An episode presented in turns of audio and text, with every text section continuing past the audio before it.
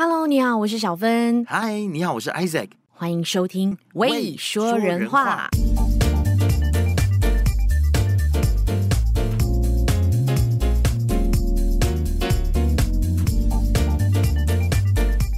我想今天这一集节目可能会让我，就是勾起我很多很多我过去在上海的回忆。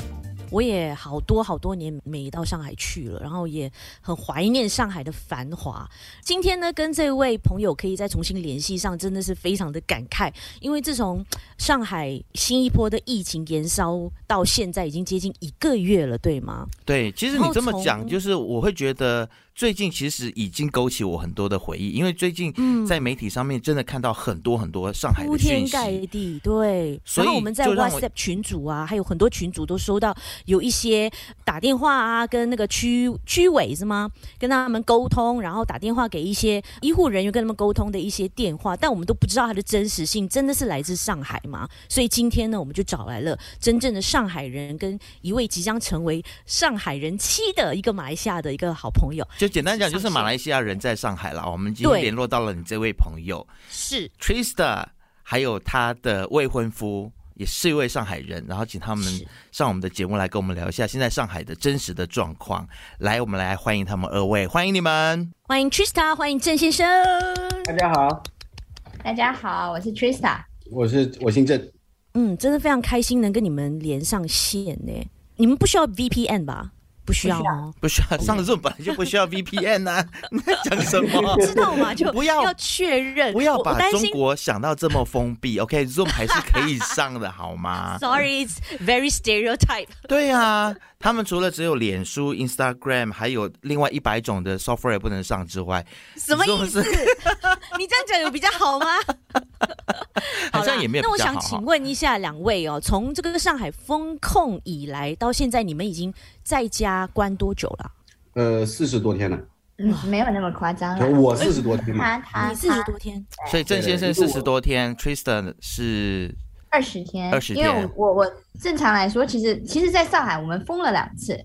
就是呃，从三月三三月的时候，他 lock down 了一次，但是因为我们的小区当时候是全阴的，嗯，那我们中间还是可以出去的，有一个特殊的一个有一个小卡片，然后我们是可以出去的。然后呃，真正的就是可能呃，国外人所知道的，可能就是在四月一号，嗯。呃，浦西开始封的时候，那个那个是比较呃，浦东是三月几号，然后三月二十几，然后浦西是四月一号正式封，所以在第二次的正式封闭，我们是从四月一号开始到现在。所以你们是住在浦西？对对，了解。OK，所以现在我们看到就是新闻画面有很多说有人就是拿不到物资，然后饿肚子，嗯，甚至有人就是拿那个锅碗瓢盆出来敲打。你你你们现在的状况？物资还充足吗？有饿肚子吗？没有，我们物资过剩。过剩，有些人吃不饱，你们你们还过剩是什么情况？呃，我先讲一下吧，因为在因为上海比较大，嗯，呃，上海的话就不完全统计，就是住宅小区将近有四万多个。嗯，对，就它的基数非常大。我客观的说，就是像你们听到的、看到的，其实确实是个案会有，嗯，但它的比例不会那么高。OK。嗯对我，我其实我看到我上海的朋友很多，就是以前在台湾的我们那一群台湾帮在上海工作的，他们也都还说物资是还充足的，是足够的，可能并不会到就是你平常因为大家都舒服惯了嘛，想要吃什么就买什么，可能现在就没有办法这样，但是基本上还是够的，是吗？我我听说你们即使需要团购。就是小区里面有团购，这、嗯、是这是一个怎么样子新的生态？可以跟我们讲？一下我觉得这个蛮有趣的。你讲吗？你参加团购比较多啊。呃，所谓的团购其实就是说，啊、呃，以以往我们可以是以个体的形式上饿了么或者是一些线上的商店去去做采买嘛，物资上的采买。但是现在因为风控的一个关系哦，然后我们现在可能就是要一个小区里面。我们大家一起集合我们的的所需要的物资，然后再去下单，所以演变成像是我们以前可能在买下所谓的 group point，对吧？嗯、但是他们到同样的地址，但是我们现在就是订了一批货，只送到来这个小区。因为呃，在交通上也是有有受管制的，就是基本上都没有车子可以允许对。上街，除非你有一个呃通行证。通行证，嗯，了解。所以这个团购的状况是你们要自己去找吗？还是各区自己组织起来的？呃，各区自己组织起来，然后你你你就会可能上网，你会看到有一些渠道。OK，所以基本上想吃什么、想喝什么，跟平常一样都买得到。是不是这样讲？不不不，因为它一封控的话，其实很多封很多商店都关了。嗯，就例如说，呃，我们可能去以前去的一些 supermarket 或者是呃很多的餐饮店，其实是不营业的，所以你的选择是特别受限。因为这些从业人员也要在自己的住宅小区里边做隔离嘛。了解。所以你们现在两个人是就是住在一起嘛？所以应该是一个月的时间，就是日夜相对，两个人的相处还 OK 吗？有想 要杀掉彼此的时候吗？有的，有的，绝对有的，怎么可能会没有？嗯，对，因为被封闭的太久了吧，还是会比较有有有有 negative 的部分吧。哦，OK，那你你们可不可以来跟那个我们广大的听众来教大家一下，你们在这样子两个人关在一起遇到？可能彼此意见不合，或者想要杀到彼此的时候，是如何把紧握的拳头慢慢的松开，把本来已经拿起来的刀子再慢慢的放下呢？我们两个可能比较不一样，就是说，呃，跟其他的的，我我不知道其他情侣相处的方式啊，像我们可能他他有脾气的时候，他会自己保持沉默。就不说话了，嗯，对，他就不说话了。然后，然后你就让他把他自己的情绪消化了以后，你再跟他聊就好了。嗯、那像我的话，我就直接会跟他说我不开心，嗯，啊，就我会直接把我的情绪告诉他，然后，然后就看他当时的反应吧。郑先生，你是北方人吗？还是你是上海人？上海人，上海人像你这么 man 的很少哎、欸。那。你在公 你在公开跟他发个人，我想要知道就是上海人意思是怎么样的？就就因为大家对于上海人给上海人贴的标签就比较比较温柔啦，对对对，就是会帮女生提包包，比较斯文一点啦，对，比较斯文，完全不温小男生嘛。Trista 认为完全不是这样吗？他们很大男人吗？来，这是个迷思，是不是？对对对对对，不要以为上海男人是小男人，但但他他还挺 man 的，还挺挺。绅士的，他会帮我拎包，但不是所有上海男生都这样子。我现在在画面上面看到，对啊，郑先生就是很 man 啊，就是不是我印象当中认识的上海男，比较像北方人，对对对，他比较像北方人的样子。很多人第一次见我都觉得我应该是北方人，北京汉子，爷们儿。对啊，因为没有口音嘛，没有互补。对，你的普通话就真的不是互补哎，就是很标准。因为因为工作关系嘛，因为我是全国都跑，所以说因为我做那个商业空间设计的，所以说全国都跑，所以说呃口音上面基本上是没有听得出来我从哪里来啊。那现在就是可能在全国各地，大家有一个说法，就在中国啦，就是大家会说上海人真的是太。不是难养，应该说是就是太妈宝了。因为其他地方都有，也有封城，然后也有管制，但是很像只有上海人一直呱呱叫。上海人骂的最凶，对对对对对，最 vocal，对，在街上喊啊、发飙啊这种。你你你们对于这样子的一种说法会有什么样的感觉？我不不认同，不太认同这个东西。嗯，主要原因可能其他城市的声音我们听不到，所以可能你说长春呀，或者是。呃，其他比较小的城市人口相对的少，所以即便人家发出声音了，我们这边是听不到的。但是像上海流动人口可能虽然数据上说是两千五百万，对吧？但是有另外一个数据说流动人口是四千万，那也意味着说今天封的话，可能是有四千万的人待在上海封着的。嗯。那四千万的人口发声，只要有百分之十的发出声音，你你可能就会听到很多了。但是相对其他一些城市的话，人口没那么多的话，我觉得那个概是一个概率性的问题啊、呃。因为我们看到《解放日报》就讲说，说上海人是巨婴。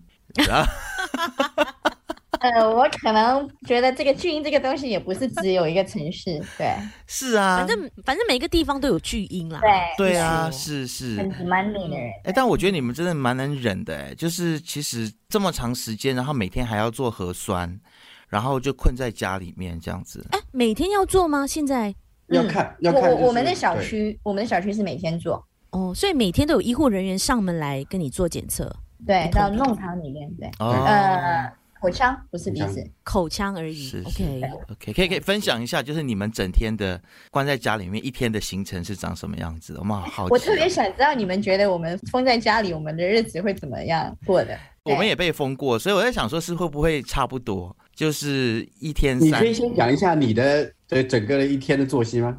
其实我跟小芬有一点不太准，因为我们两个当初因为我们在电台工作嘛，所以我们是所谓的必要性行业，嗯、所以我们是可以去单位工作的。嗯、那那我的另外一半呢，他早上起来就四个字吧，混吃等睡，然后。他就会自己做早餐哦，我觉得三餐就是都在家里做，这个是没问题的。然后就看电视，狂看美剧，各种剧，因为他是做美发业的。那个时候马来西亚就是第一波波及到就是美发业不能开工嘛。然后后来他就在家做运动，他那他那段时间变蛮壮的，每天在家里规律的运动这样子。性生活也是很美满。就我们已经没有性生活很久了，不要再。我的手，那那你们呢？你们是怎么样？触及到了伤心处。因为我们两个的工作是对于地点的没有任何限制，因为我们两个只要打开电脑，任何地方都可以工作。所以说，其实我们最近这一个月每天工作日，其实每天八个小时到十个小时，还是有很多事情要处理的。嗯，可能比之前还对还忙。然后我们基本上是，我是七点起床，他大概是八九点。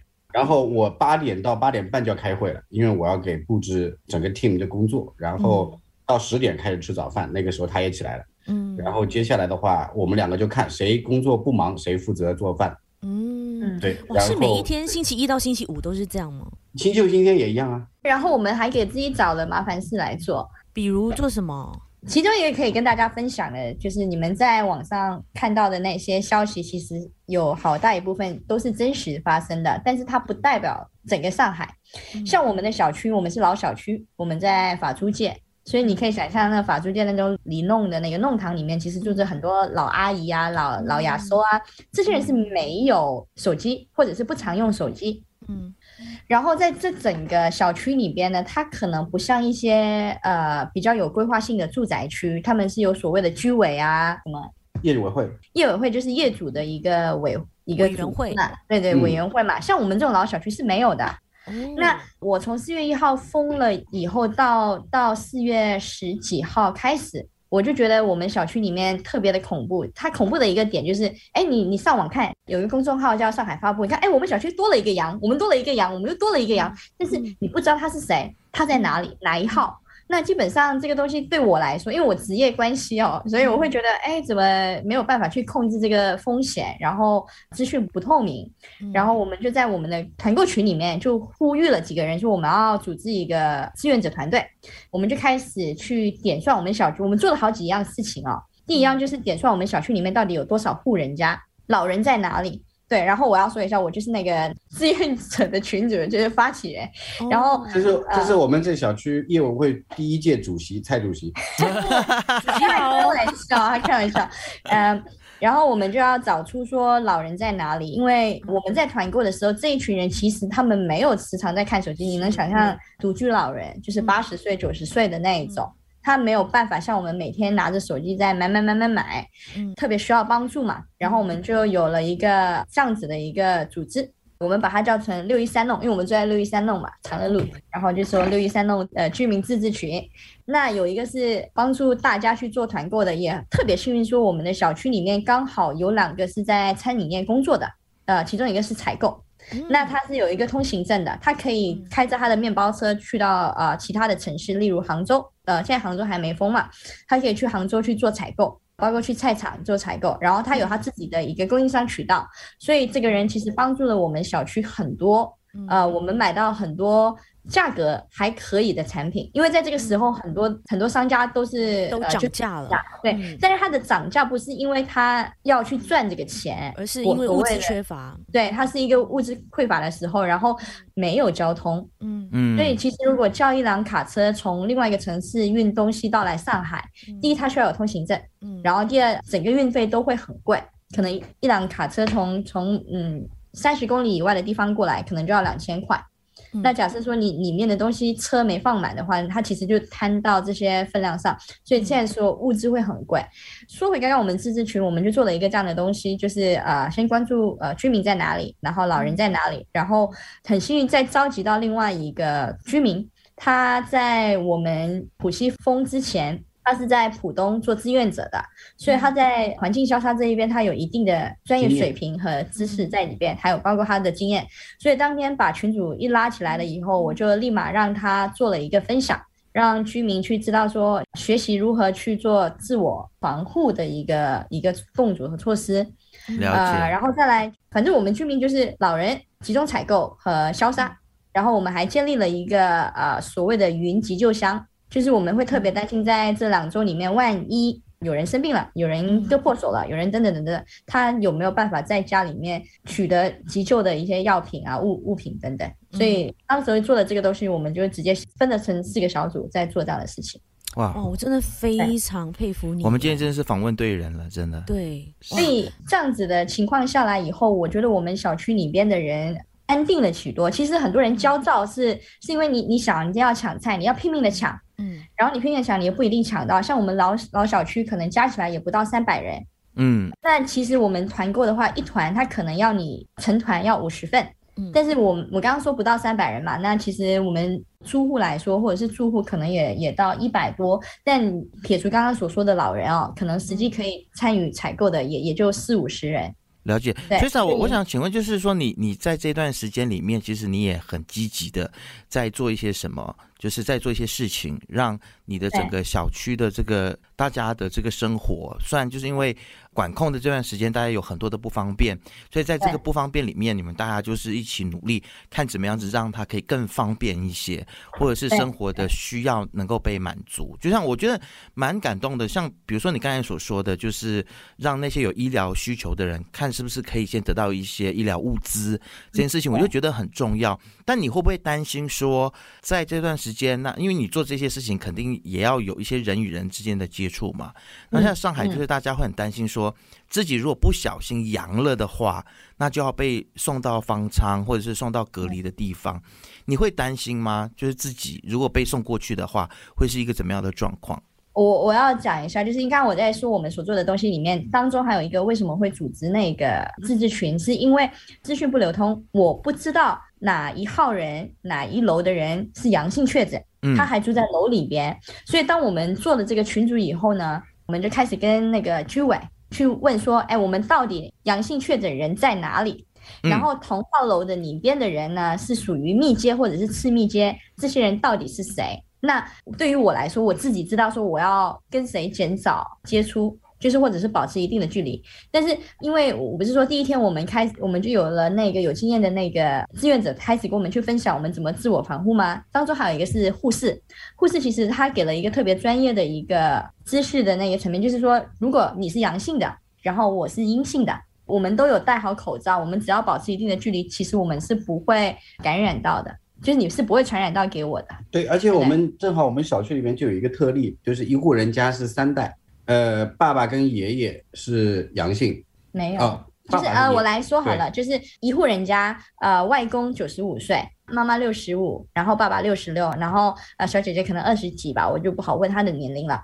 然后呢，爸爸是确诊的，确诊以后就被送到去方舱。然后他们三个呢，包括九十五岁的爷爷呢，就是外公呢，做了好几次检测都是阴性的，就有这样子的案例。马来西亚也一样啊，就是不代表个人染疫的话，就全家都会染疫的。对。那我想想了解一下，Trista，以你一个马来西亚人的观察，哈，那为什么上海这次会爆发的那么严重？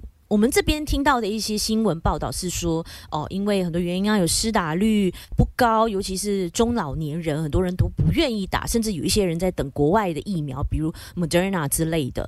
然后也有说法是说，哦，政府就是坚持清零的这个政策。那你那一边的想法是什么呢？为什么会突然间就是这么的严重？呃，其实不是严重，我我觉得这个传染力跟所谓的严重性是两个维度的事情。传染率今天如果说在任何一个国家，其实都有，嗯、只是有没有被呃报道？对对，有没有被报道？又或者是呃有没有被计算出来，或有没有被查出来的问题嘛？对，嗯、是的。但是因为呃有这个清零的这个政策，所以你会放大。你会把所有的确诊数都会放大。嗯，但是就只要有一个人确诊，哦，整个区就给我关起来这样子。对对对，像马来西亚，其实你看我们现在已经不在乎谁确诊了，佛系佛系。对，所以这边可能会有一个词叫躺平。是是，对，所以所以 Trista 就是因为我相信你也肯定会接收到很多来自家乡的讯息嘛，可能每天刷一下脸书，还是刷一下，还看一下《新洲日报》，你知道吗？就是你可以对对对对对收集到很多来自海外的讯息，所以你也知道说，现在全世界各地也大概就是一个所谓的躺平的状况，因为很多专家都认为说清零这根本就是一个。不可能的任务，可能的任务。那你你们觉得上海要做到清零，或整个中国要做到清零，可能吗？然后会会不会有一种心态，有一种抵触的心态，觉得说，你看全世界各地都躺平了，为什么我我们不躺平呢？到底在坚持什么？对对对对，你们会有这样的感觉吗？呃，其实一开始我我我可能我不能代表他啊，那我自己的想法只是觉得说他清零的一个点，是因为其实你你会发现他自从做了这个清零或者是区块管控以后，找出很多从来没有打过疫苗的人，从来没有做过核酸检测的人，像我们自己本身就有一个朋友就是这样子，就是从从疫情发生大概快三年了，没有没有打过疫苗，没有做过核酸检测，我朋友也是。对，但是这些人呃为什么要找出来？是因为你你没有办法知道他会不会是受感染，然后他会不会去去传染给其他人。包括如果在于一个国家的政策，也许他要保护这一些人。如果我今天不保护你，其实也没关系嘛，嗯、对不对？就像坦平国的话，就这样，反正 Omicron 大家有说它其实伤害力不不大。嗯。但为什么一个国家也不算是一个国家，或者是一个城市的政府为什么要做到这样的东西？我觉得是有它的原因在啊、哦。但是，呃，有没有做到很特别合适的一个管理？可能这一次没有很到位。OK，那你你们会不会觉得说，哈，我就要为了这个少部分不听话的人、不打疫苗的人，牺牲掉两千多万人的自由？不会觉得这样很扯吗？呃，某程度上，我觉得，如果你今天让我选，被关在这里和回到去。高风险的躺平国的话，我我觉得，哎，这一边好像是相对的安全。呃，我说一个更现实的一个层面，我觉得是你上班不就有工资，工资不就要缴所得税嘛？然后我就有某一个点的时候，就哎呀，我这个所得税缴的还挺 还挺值得的，你知道吗？嗯，就有那一种这样的感觉，就是反正今天都是要缴税，纳税人的钱，对吧？但在这边的话，我会觉得某程度上是受到照顾和保护的。我就这样说好了，其实我们物资其实其实是充裕过剩，嗯，过剩。我们从四月一号到现在，一共拿了差差不多六次，五到六次的物资，当中包括柴米油盐吧，就是说油，有一次有拍到我们油，然后一大包的米。有一次的物质是说的，就是洗洁精啊、香皂呀等等的东西，对，这些都是有被照顾到的。了解。OK，那回到这个施打疫苗的部分，我也想了解一下中国人对于疫苗，大部分的人都是有一个排斥的心态，因为打的是国家疫苗吗？还是说我们希望等一等外国的疫苗？大家的心态大部分是怎么样？以你的了解，呃，其实对我来说，我我觉得他们不是排斥。而是认知，呃，其实像我们那个朋友，因为心脏关系，就是可能有一些病例等等的东西，所以他医生就会跟他说，那你就先不要去打，因为也不知道对他会有什么反应。我相信这样的案例不是只是因为这个是中国疫苗，相对的可能在马来西亚，其实有这样案例的人也不会被建议去打疫苗的。嗯，嗯，再加上老人，你你想，其实中国是一个逐步老龄化的一个社会嘛。像我们这边还有可能有差不多一百岁的老人家住在我们的弄堂里面，这些人也不会去打疫苗的。嗯啊，OK，这个概率还挺挺多的。因为在马来西亚现在的状况就是，我们看到有很多人是宁愿要打中国疫苗，嗯，科兴的疫苗，然后也不打，对，就是只打 Sinovac，也不打像 Moderna 或者是 AZ。没有，我们没有 Moderna。我们是 Z，就是 A Z 跟 Pfizer，对，所以就是也也会有这样的状况。其实就是我觉得中国政府在这一方面的宣传做的非常的足，所以其实刚才我觉得小芬你刚才问那个问题应该是不成立，因为我相信很多中国人他们会觉得说自己的疫苗很强，所以会出可可能或许。我我不晓得，因为这边的华人很多都觉得 Sinovac 是 Number One，那我不晓得在刚刚 Trista 呃了一下，你有什么话想补充的吗？像像我我要像我要说一下，就是像我我是外国人嘛，我在这边，嗯、但是呃中国和马来西亚是互惠国，所以我在中国打疫苗是免费的。嗯，但是如果你是其他国籍的人，你可能要呃，一次他好像是一百一百人民币，一百多。对对对，OK。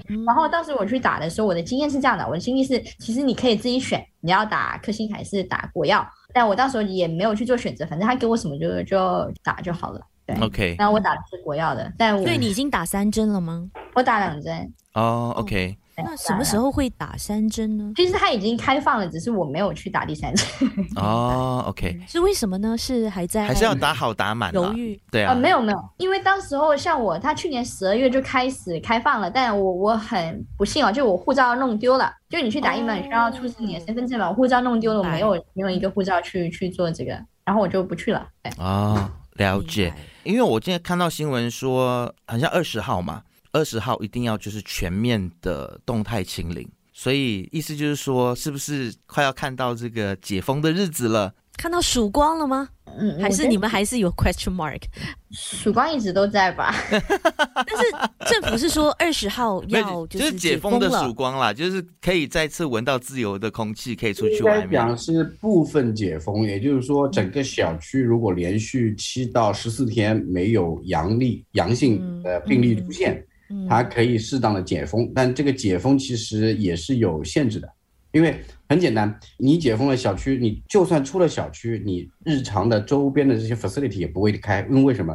因为这些从业人员不一定在你的小区里。嗯，哦，无非就是你可以走到户外去享受阳光，或者走出小区散散步，但外面还是很很清静的。嗯，所以如果你不需要去人跟人之间有互动的，那 it's okay，你可以解封，你可以自由。但如果说你要出去办事情啊什么的，要上班什么，就可能会还是跟没有解封之前几乎是差不多。对，而且还有一个问题就是说，因为上海比较大，嗯，可能我今天住的浦西，我上班在浦东，但我住的地方解封了，我办公室没有解封，我还是去不了公司，这个会有这样的问题吗？那那你们自己呢？会希望说可以早一点出去外面走走吗？还是觉得说还还是待在家里比较？还是是希望可以出去走走嘛？这个重获自由。太阳的需求，这个每个人都有嘛。但我觉得就是说，如果今天政府没有给我说你可以在外，那我情愿放弃这一部分的自由。嗯，OK，对对，了解。那所以，即便是说，如果现在就是他 should。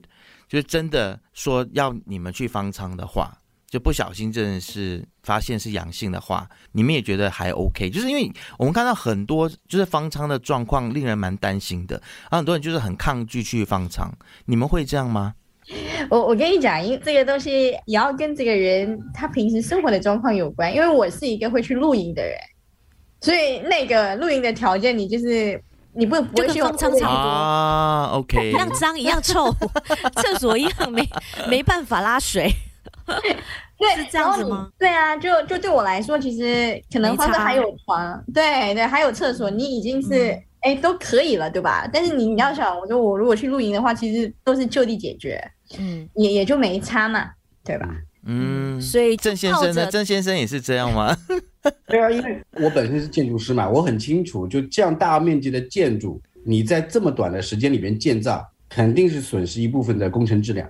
嗯，我说的难听一点，它它不漏水才怪。嗯，对，因为这意料中事嘛，是不是？它可能就是一天一两天里边就要建几万平方米，嗯、这个就暂时给你住住，对，暂时给你住。对对对，这个不可能说质量好到像五星级酒店那样，这是不现实的问题。对，嗯，对不对？嗯、那么对于我们两个来说，唯一的要求就是说，不管是谁阳了，至少两个人得在一起。嗯，好，就好像很多父母亲会特地让自己去染疫，以让自己可以跟他自己的小孩在一起，关在一起，这样子隔离。等一下，我有听错吗？就是说，任何一个你们两个人，任何一个阳了，另外一个也要跟去，即便他是阴的。对啊。他他会想跟我，我不一定会想跟他。就是哦，反正我阳了，那你就喝我一口口水吧。然后就一起去。但 Trista Trista 根本不想，他根本没那个意思。郑先生，你这可能有一点误解了。嗯，对对 对，我们晚一点解决这个问题。OK，我们让两两夫妻要吵架了。所以你们两个会不会因为这一次就是感情变得更好？因为就是一起经历了困在家里的日子嘛，有没有就是在这段时间里面讨论说，哎，那什么时候就把啊结婚证领了？哦，我们没有在这个时候都会有讨论这个事情。他主要是因为他的那个 passport 丢失了嘛，所以说如果没有丢的话，可能早就把这个 paperwork 做完了。哦，就是因为护照遗失了，那因为他他要寄回马来西亚这边再寄回，周期会比较久，然后又所以不能去领事馆那边重办吗？四个月。啊，去领事馆办要四个月？对，等四个月，可能是现在也是特殊时期吧。哦，以前应该不用这么久吧？嗯，好像是两个月吧。两个月也，这个效率也真的太惊人了。对对对，所以那个领事馆的那个也也说，如果哎不是疫情，我就开张证让你回去了。其实马来西亚办护照一天嘛。因为大部分的领事馆就是国外的领事馆，他其实他现场可以帮你出一本护照的，本来应该是这样子啦。临时身份证明嘛。所以现在就是因为没有护照，所以就是疫苗也打不了，然后婚也还不能够结这样子。哦，没有那个没有很急，其实对我我们来说没有没有给他点时间思考啊。对啊，上海这么多这么帅的男人，对不对？慢慢挑嘛，对。你少在那边，我我已经录下来了哈。我对我的伙伴的这种素质，我真的非常的抱歉。你有事吗，王先生？在那边挑拨离间个什么劲儿啊？开玩笑，你真是。你你以为是我现在飞不了到马来西亚吗？如果解封了之后，你们第一个想要去旅游的国家是什么国家？有讨论过吗？嗯，没有具体讨论过啊。其实。嗯、OK，在马来西亚想那么远。对啊，欢迎你来马来西亚啦！郑先生从没来过马来西亚吗？我我其实马来西亚周边的国家都去过，恰恰唯独就没去过马来西亚。嗯，OK，那他去了泰国，去了新加坡，而且新加坡我去过很多次，之前工作还有旅游，然后泰国也去，因为我比较喜欢潜水，然后恰恰就就绕开了马来西亚。哎，哎，你们两个的缘分还真奇妙哎！就是他东南亚国家都去过，但从来没有来过马来西亚，但偏偏在上海遇到一个马来西亚的女朋友。呃，最奇妙的点其实就是他的工作地点和我的工作地点，他原来的就是公司还没搬之前，跟我的直线距离可能只有三百米，但我们从来都没有遇过彼此。然后我们还会去同一家店，就是用餐，从来没有认识或者从来没有真正遇过。哇，没有。但是我公司是去年五月份搬走的，嗯，然后我们是七月份认识的，嗯，见鬼了，这什么样的缘分？然后呃，三月三月的时候我们一起参加学习的活动嘛，那个学习活动我们都在一个呃微信群里边。那第一次是谁先开口说，哎，要不要出去喝个酒啊，或者是见个面啊之类？哦，你主动哦，对。Trista 小姐，没想到你这么的 没有啊！我主动，我觉得交个朋友其实没有对啊，真的只有交个朋友吗？女生主动又怎么样了？交个朋友，你看，然后女生主动很自然啊！就别在在微信上，就别再别再跟我跟我聊，不要添乱了，这是省时间，你知道吗？哎，可是女追男真的很比较 easy，会吗？没有啊，我想问一下郑先生，等一下你怎么会解读？马上解读成是 Trista 追他呢？没有啊，就女生主动约男生，他只是主动约他去喝东西。不好意思，我对我搭档的这样子的 报仇报仇。认识的时候他主动嘛，后来的话应该大家都都 OK 吧？嗯，OK OK，反正就两情相悦啦，对不对？然后一定是男的追女的啦，就这样子结案了，好不好？我敢说不是吗？就这样结案了，好不好？求生求生意志很强，有没有？他很强，他很强，他超级强。所以 Trista，你会想要回来马来西亚生活吗？以后跟郑先生，还是你们会就一直待在上海？其实现在来说，我我已经习惯上海的生活了。OK，其实我在二零，我我这是我人生中第一次因为疫情而隔离哦。你看人家已经开始，已经各国已经开放了。我原本想说，我这辈子都不需要为了疫情而隔离，但这一次就还是真正体会到了。对，老天爷还是让我体会了一次。呃，二零二零年的时候，一月二十几号，我就就从呃马来西亚飞回新加坡，开完会以后回马来西亚过年。然后当时候上海就封掉了，就已经封城了，整个中国就已经封城了。大概三月八号、三月九号的时候，我从马来西亚飞回上海，因为要拿一些东西，就飞回来的时候，马来西亚就封掉了，然后上海解封了。嗯，所以我就已经完全避开两个地方、两个国家的那个风控的一个状态，然后只是一直到现在，啊、呃，但是我回马来西亚的那段期间，我在马来西亚待了快一个多月，其实不太习惯。就是在马来西亚，我如果没有车子、没有交通，嗯、呃，很不方便，很不方便。然后哪怕我今天有 Grab Food 也好，什么也好，嗯、感觉便捷性也没有在这边高。就你习惯了那个呃生活方式，对生活方式，嗯、对特别特别的不一样。嗯，回不去了。是不是？呃，退休养老可以考虑，但是在现在还是打拼的这个阶段，我觉得还是在这一边会比较合适。因为毕竟这边网络啊，各方面的，就是包括这互联网的一个发达程度，也就是说，你平时吃一顿饭，可能真的只要花一分钟，因为只要下个单，他就会过来。嗯，然后这一次我们也发现了，就是隔离之后，觉得好像应该原本以为可能自己自由的时间会更多了嘛，嗯，其实反而更少。为什么？因为你原本五分钟解决了一顿饭，你可能要花两个小时到三个小时。看来真的是回不来了。我们的马来西亚的女生，漂亮女生就这样子被上海男人给抢走了。各位，回来度假还 OK 啦，回来度假还 OK。对，搞不好郑先生，你下次来马来西亚的时候，你过来这边一看，你就会有不同的想法。你就搞不好，你就要领着 Trista，就是坚持要住在这里也说不定。你觉得有什么在马来西亚有什么样的 quality 是可以吸引他想要留下来的？你觉得美食？美食还没有啊，因为我就觉得马来西亚就是以我两个地方都住过的人，我会觉得说，对了，Trista 刚才讲的是上海的便利性嘛。但是其实刚才 Trista 讲的那个，只要有一辆车就可以解决的事情，你知道吗？就是如果你长期住在这里的话，就买车就解决了这个交通的问题嘛。我是觉得这里的空间比较大啦，生活比较舒适。当然，我现在是有一点半退休的状态，所以就比较 你知道吗？对我来讲，我就我我喜欢这种步调比较慢，然后工作压力也没有这么大的环境。在在上海那段时间，对我来讲压力真的是有点太大。嗯。嗯所以我觉得不同的人大概就会你知道喜欢不一样的地方。呃，我自己其实有一个很深刻、很深刻的体会，是因为呃，我在这边有一次我生病了，然后我需要买药，就已经躺在床上已经快不行了，然后手机一拿，然后啪啪啪订个药，啪啪啪买个粥，嗯，就有人送到你门口，然后我当时体验了这个时候，我说啊，如果今天我回到马来西亚，估计是没有这样子的便捷性的。嗯嗯，不会啦，现在也越来越方便了。非得要叫叫叫你家人来来帮你，或者是朋友。嗯，对，嗯嗯嗯。现在我们有一些就是嗯药局啊，他们有一些自己的 apps，就如果你下载了之后，你可以直接在 app 上面就是跟线上的这个 pharmacist 或者是医生说你的状况是什么，然后他们就 prescribe 这些药给你，order 了之后呢，他们就会送过来给你。其实也蛮方便的了。现在可以这么说了，我觉得疫情真是改变了所有的生态环境，跟所有人的生活习惯，跟做事情的习惯。我相信像上海也是的。但我我我想要了解一下，就是关于新闻方面哦，像我们在国外，我们是不需要 VPN，我们 OK，除非说我们要去看一些中国的一些网站或什么，或台湾那些网站，我们可能需要之外呢，基本上我们是通行无阻的嘛。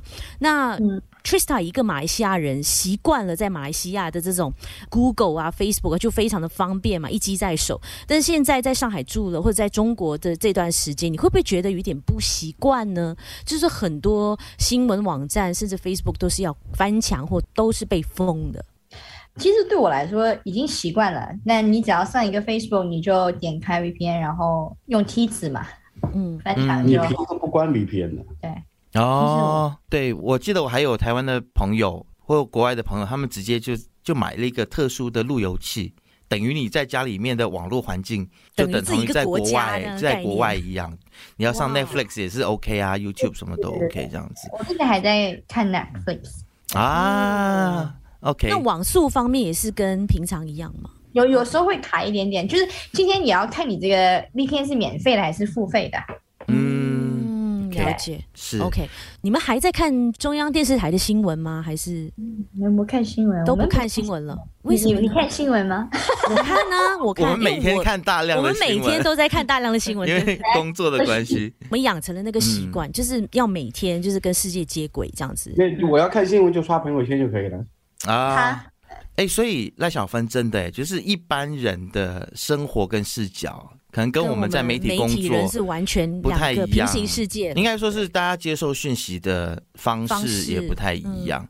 而且我觉得今天这样子很棒哎，今天其实 Trista 跟郑先生提供给我们很不一样的讯息跟视角，可能是在很多的访谈里头，或者是在很多地方是听不到的这样的声音，因为现在都是一面倒批评的声音比较多嘛。然后可能我们的听众会觉得说，哎，我们今天是不是找来了小粉红来访问？怎么说的尽是好话？但是 绝对不是。我我来解释一下，不是说替、嗯、替上海政府说话，因为你想嘛，将近四千多万的人口，你的政府人员能有多少？你如果这样平摊的话，一个人要管多少的居民？就这个基数太大了，你很难说。依靠政府这样的人员，包括你，你警察也好，你你所有的机关，包括政府单位的人派出来，你也不会超过十万人。嗯嗯嗯，你你所以十万人要对四千万人，要服务四千万人，肯定会有疏漏的地方。对，你一个人要服务四百人，任何一个国家都做不到。嗯，新加坡新加坡可以啊，新加坡可以，OK 好。所以说当时就是我的态度就是说，政府有政府的难处。他不可能管控到这么细，那么我们作为市民，包括我们的居住，我们是不是可以自己也组织一些管好自己的团队？嗯，去替政府去解决一些他们可能触及不到的点。是，就像像你们就这么做了嘛？就是你们就是想办法怎么样子，对，因为让这个情况变得更更可以被忍受一点，这样。对，因为我们这个志愿团队建立完大概第五天就发生突发状况，一个老人半夜两点从床上摔下来。哎呦，他怕的只是在院子里喊了一下之后，我们我们志愿者就我们还在醒，对，对我我就我就立刻在志愿团队里面呼叫，然后很快，因为那个老先生人比较壮，两百多斤，嗯、我一个人搬不动，所以一定要等另外一个人来一起搬，对，大概也就是十分钟就把他扶上床了。嗯，那如果换成如果没有志愿者团队的话，他可能要打幺二零，但幺二零大部分都在做疫情的管控，他也不收了。嗯，我觉得我们就可以用自己的力量去帮政府解决一些他完全触及不到的地方。嗯，OK，但是我有一个问题啊，就是因为我们也是希望大家能够更用平和的方式来讨论现在上海还有在中国的状况嘛。那会不会有人也会认为说啊，因为你们是有能力。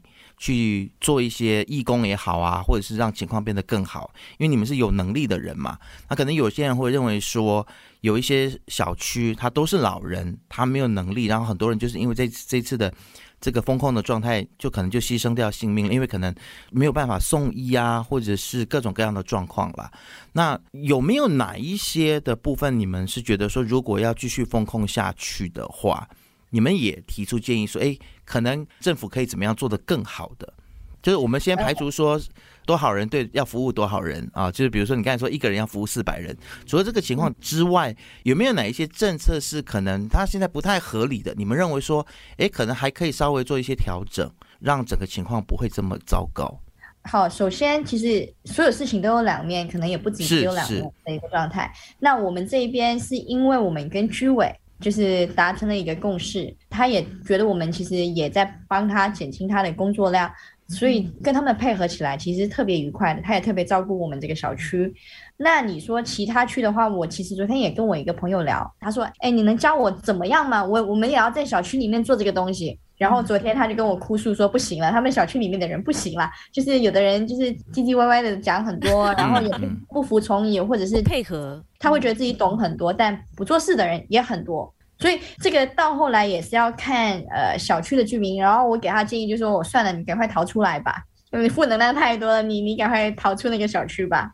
嗯，所以这个东西我觉得人嘛也要看，所以我觉得我们相对的幸运，就是我们这个小区就是当我们年轻的人有能力的人喊起来做的，然后其他没能力的人也会是跟随或者是听你讲，就是中国就是那个有一句嘛。You can you up, no can no bb 的这什么意思？你可以你上，你不行的话就。因为什么？他说奇葩说里面说 “You can you up”，No can no BB，你可以的话你上，不可以你不要再 BB。对吧？你不要在那哔哔。对，但是但是但是你没有办法，这个社会就是有很多人其实不可以，但他就会还要在，在那边一直哔哔哔。这一句我一定要写成我们我们的预告。You can you up，You can no B B。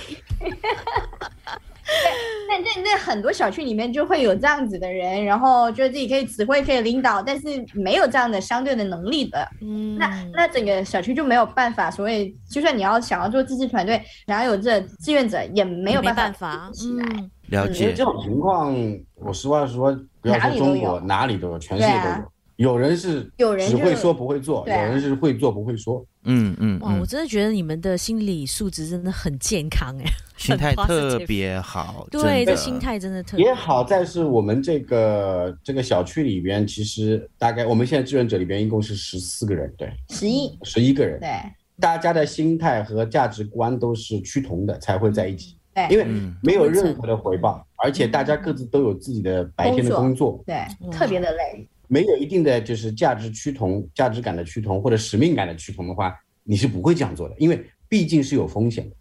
那我我想问哦，你们这样子的一个态度很好，你们辛苦了，但是有没有到一个忍耐的极限是，是我我真的是忍不下去、忍无可忍了？你们曾不曾经到达那一个临界点？应该还不至于，可能可能年纪已经过了那个容易焦虑的年纪了。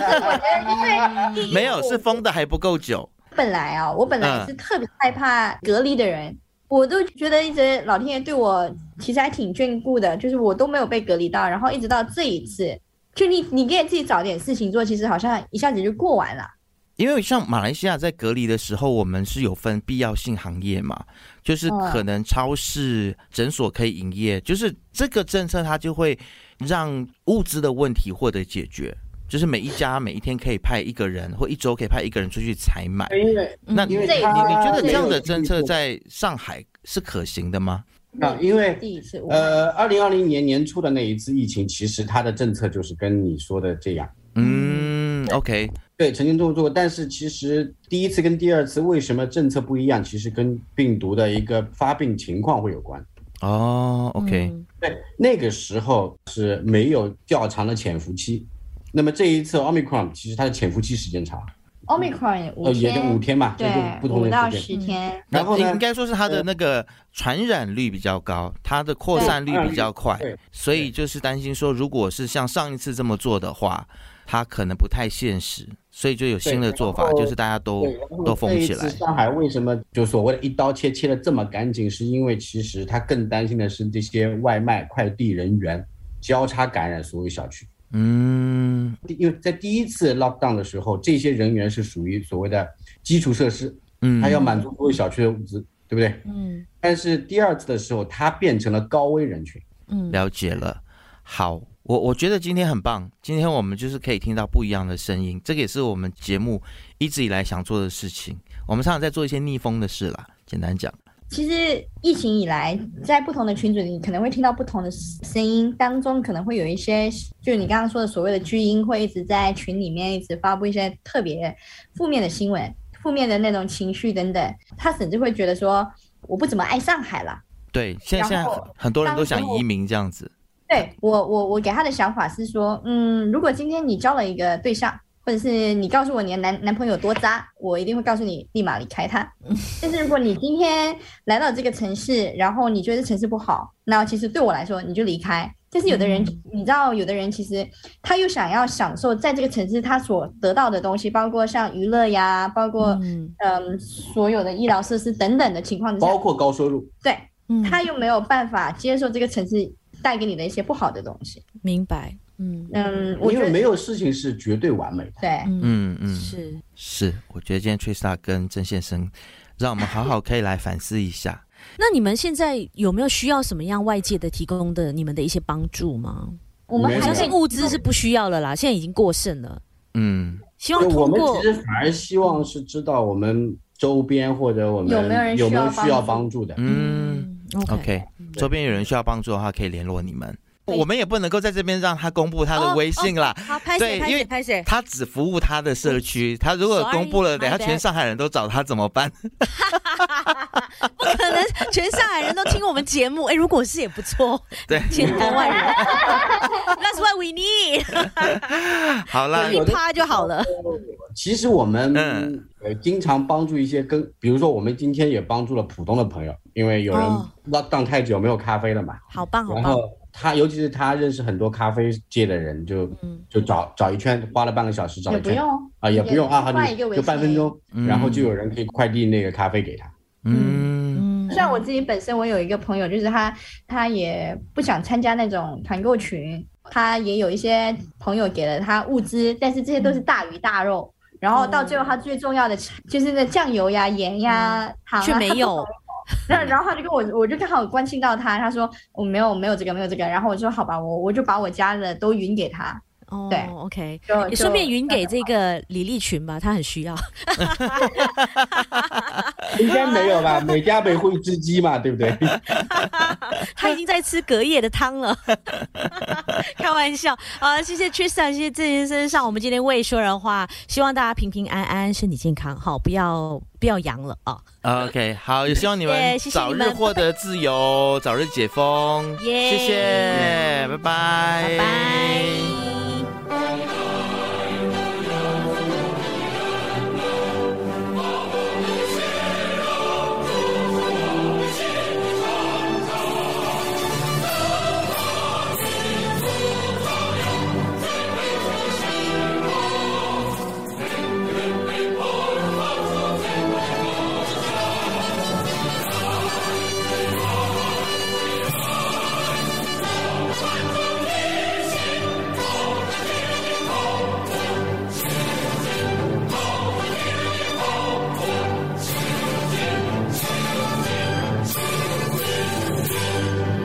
这一段录音呢，应该是接在我们昨晚的录音的后面，我们昨晚的访谈的后面啦，应该这么说。是，我知道你有很多话要说，王仁杰，你一定是闷了一一整晚，对不对？像大闷锅这样。我昨天晚上一直在考虑一件事情，就是这个访问要不要播，要不要播？我真的，甚至我们还在 WhatsApp 上面一直在讨论说，呃，播。就过不了你那一关，对我，但是我是觉得那一关我真的过不去。我我我们先讲一下为什么好了，就是因为我想大家刚刚听完了这段访问之后，如果你听得到我们现在的这段对话的话，你一定是已经听完了访问了啦，因为我们是放在后面嘛。然后我必须说，在过程当中，我有很多很多地方我是不认同的，然后我也是。我也是，就是那个立场，我真的觉得我我听了之后，我在想说，到底你们在说什么啊？反正我觉得他们主要就是想要粉饰太平啦。是想说，呃，外面的这些纷纷扰扰啊，对于中共的一些清零的政策啊，啊，防疫的一些措施啊，可能有一些不满的地方，但他们就不要再继续的，呃，就是添堵了啊。所以呢，就是尽量在对外的一些发声方面呢，尽量粉饰太平，尽量让呃大家都比较好过，不要让大家有这么多负面的情绪，听得出来啦，我觉得听众都听得出来。我我不晓得他们是。是不是大外宣啦？但是也有可能他们是觉得说不想要讲的这么直接，嗯、那也有可能他们也可能不能讲的这么直接。Maybe maybe 也有可能他们是就是既得利益者，然后他们是生活在比较优渥的地区，然后或者是他们有特别被照顾，所以他们就因为他们讲说他们物资是基本上是物资过剩嘛。嗯，然后他们也说，呃，中国是最安全的地方，然后他们不想要到其他的地方生活，就宁愿活在现在的中国，对，都不愿意活在其他躺平的国度，对，马来西亚是。那他们觉得躺平这其实是很不负责任，还是很安，是很危险的之类的。那我其实昨天他们讲这个时候，they totally lost me already。其实你。昨天晚上，我知道你听得坐立难安。我我大概我到第二十几分钟，我就想要喊停了。这个访问我就已经不想继续做下去。但是我又觉得说，一方面他可能是你的朋友，所以我就不知道能够尺度开到哪里去，或者是说，到底我其实我在访问的过程当中，我头脑一直在闪着各种，在转着各种的 scenario，就是我到底要不要播，或者说我是不是就把它弄成很搞笑的一集，然后我到底要不要回嘴，我到底要不要把我的立场讲出来，然后我甚至后面我还讲说啊，今天这样子很好啦，就我们可以听到不同的声音，但我就没有补那句说，但我不一定认同你们讲的，你你知道吗？所以我觉得有必要再再补补录一段，我一定要告诉大家。整个过程，我真的很多地方我是不认同他们说的，是因为你本身在上海其实有很多很多的朋友，然后你说你今天打开了朋友圈，就是整个被轰炸，你要不要来讲一下？就是整个朋友圈炸开锅了。然后我、嗯、因为在上海生活过四年嘛，所以想当然尔，我有很多上海的朋友。然后这些上海的朋友平常都不批评政府的。然后甚至有一些是举报过我之前，嗯、你知道这样子，我那个时候在台湾的那个学运的时候，嗯、我在脸书上面表态，甚至是举报我的人，你知道他现在他都在骂政府，因为他的日子真的已经过不下去了，好日子过完了，就是他们现在。就面临了人类生存的最重要的食物跟水的问题呀、啊，水可能没有啦，就是食物，到底什么时候才能够看到这个动态清零的镜头？嗯封锁的镜头到底是什么时候？大家非常的慌。你你知道我刚刚不是跟你说联络不到那些不一样的声音吗？因为我们昨天在录完了之后，我们想说不行，那如果真的要播这一集的话，我们一定要去找那一些平衡，对，跟他们。有不一样的看法的人。来平衡一下、那些真正活在水深火热的情况，真的是领到发芽的马铃薯，然后猪肉都发霉了。那一些呃上海的居民，听听他们的声音，听听他们的怒吼，因为我们已经在社群媒体上，不管你打开 Facebook、Twitter、Instagram，都是这一些影片的时候，但是我们昨天却听到了，就是现在刚刚我们听过的这两位上海朋友，是活在好像是。是一个呃绿洲这样子的一个地方，对他们说是个案，所以这些只是个案，个案对。所以你知道我打开朋友圈里面，哇，真的好多个案哦。但是之前你记得吗？我们跟你其中一个朋友在对话的时候，他是说哦，其实上海还好啦，然后只是有一点点就是安排的有一点稍微混乱而已。但是我们都是拿得到物资的，你还记得他跟我。我们说哇，我今天还排队领到了咖啡，能够喝到咖啡，真的是谢天谢地，你知道吗？就是他对外是有一些朋友，他可能对外国人的时候他是这样子讲，这样子的一个语气。但是我我看到朋友圈里面，你知道这些朋友他们真面目出来了，对他们对国内就完全没有再怕丢脸了，你知道吗？他们就很真实的 表达，他们受不下去了，真的够了。对，然后所以呃。刚刚其实我跟小芬，我们两个通了一个电话，我不是还跟你讲说，其实都找不到有人愿意出来嘛。嗯、我有问了好几个朋友，他们都不愿意、嗯、呃自然做录音的访问，对，因为他们很担心自己的安全。当然，我也是觉得说人身安全是最重要的。但是，you know what？What？我现在很像有找到一位了。然后呢？台湾人吗？没有，没有，他应该是上海本地人。然后他说。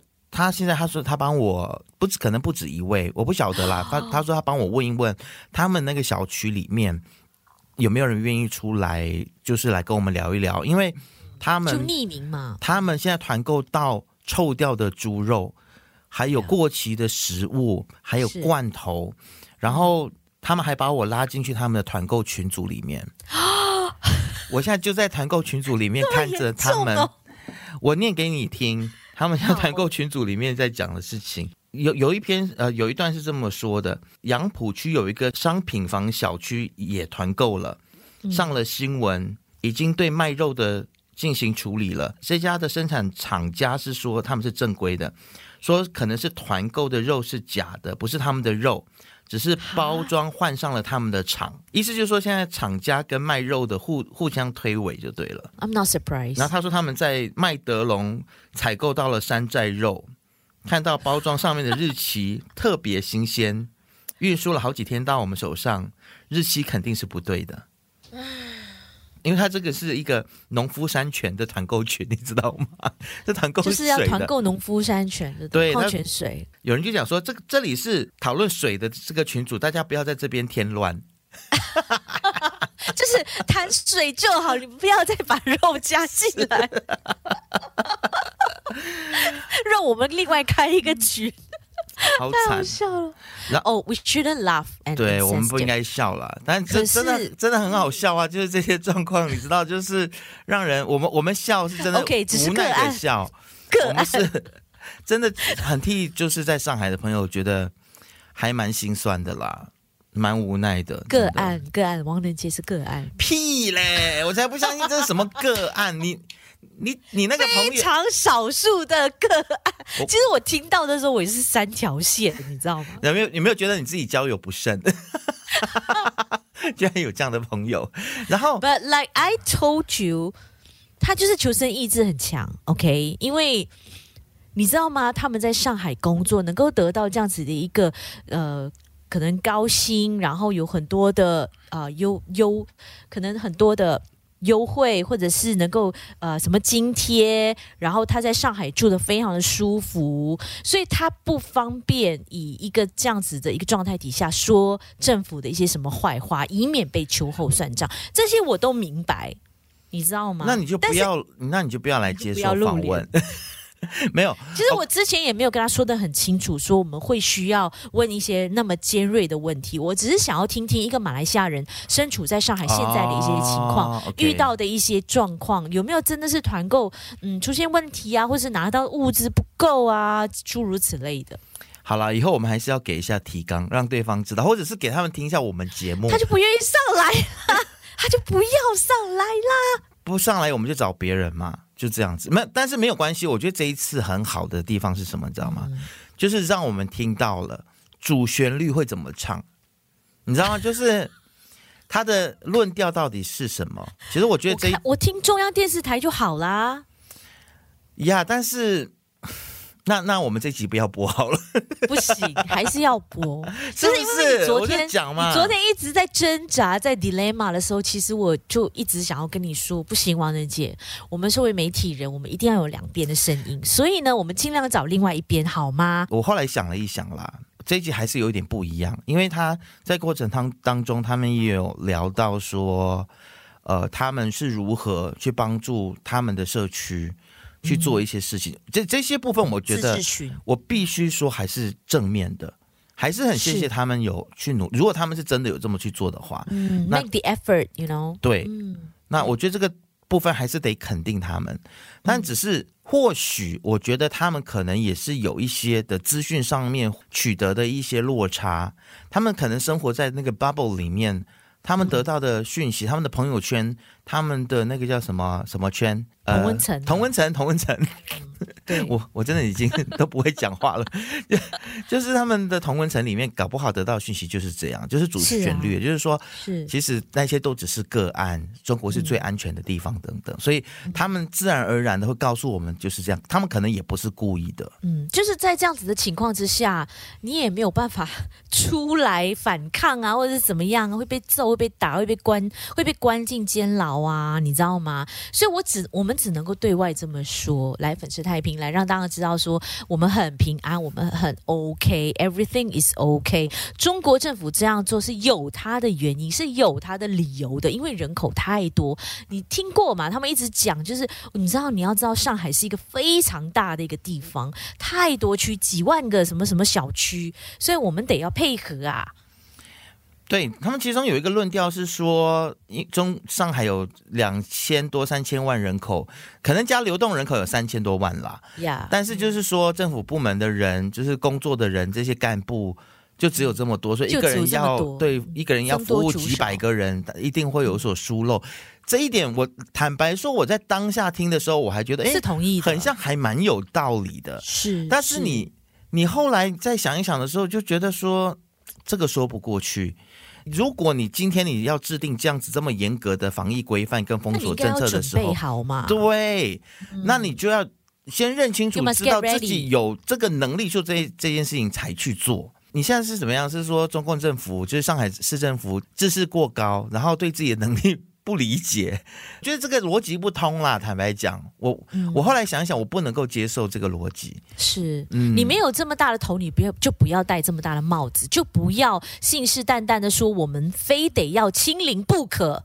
对，而且我们没有其他的路。而且就是回到清零这件事情，就是世界各国已经都告诉你说。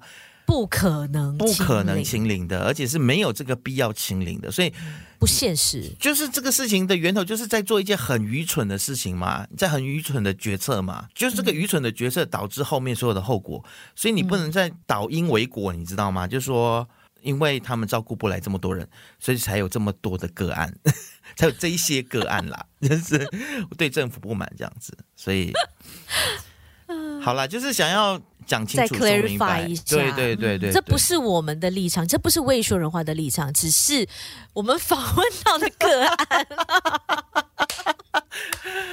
其实，其实我们有一点点不知道怎么反应，因为平常我们是骂的很凶，没错，但是大家就是嘉宾跟我们一起骂的，都是我们的同对。但这次突然间来了这样的两个人，你就会突然有时候，诶，当下不知道该怎么反应，对。竟然来了个大外宣，是，是个美丽的意外哎。